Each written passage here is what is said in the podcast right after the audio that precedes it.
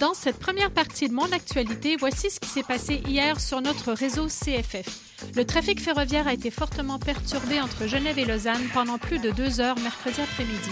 Il a été interrompu sur la ligne dès 16 heures environ et les CFF ont annoncé sa reprise progressive dès 18h30. Les trains ont circulé à une vitesse réduite sur une seule des deux voies à partir de 17h05.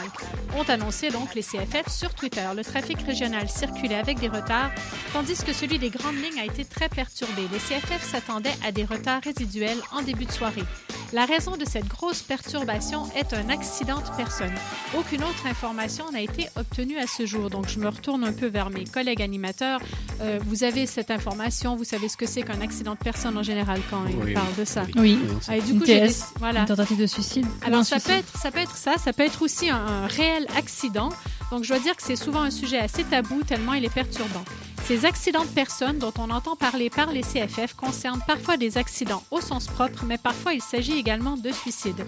Il y en a un tous les deux à trois jours en Suisse et c'est une façon très brutale d'en finir avec la vie qui concerne à ce jour 10% des suicides. On ne mesure pas toujours la cascade de conséquences qu'ils entraînent tant sur le plan, le plan humain que technique.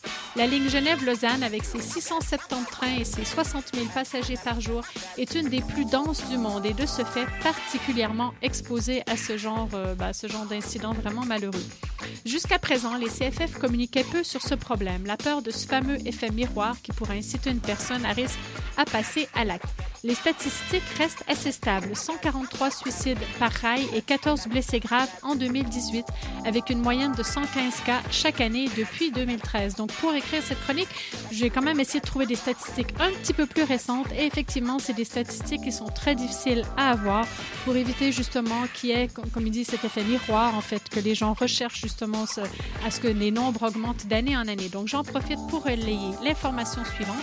La ligne 143 qui s'appelle la main tendue est en activité 24 heures sur 24, 7 jours sur 7.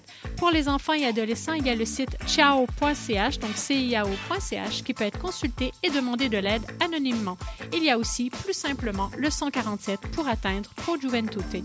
Musique maintenant pour le moral. On écoute Rise the Sun de Léo. Vous êtes sur cette radio. Merci de nous avoir choisis.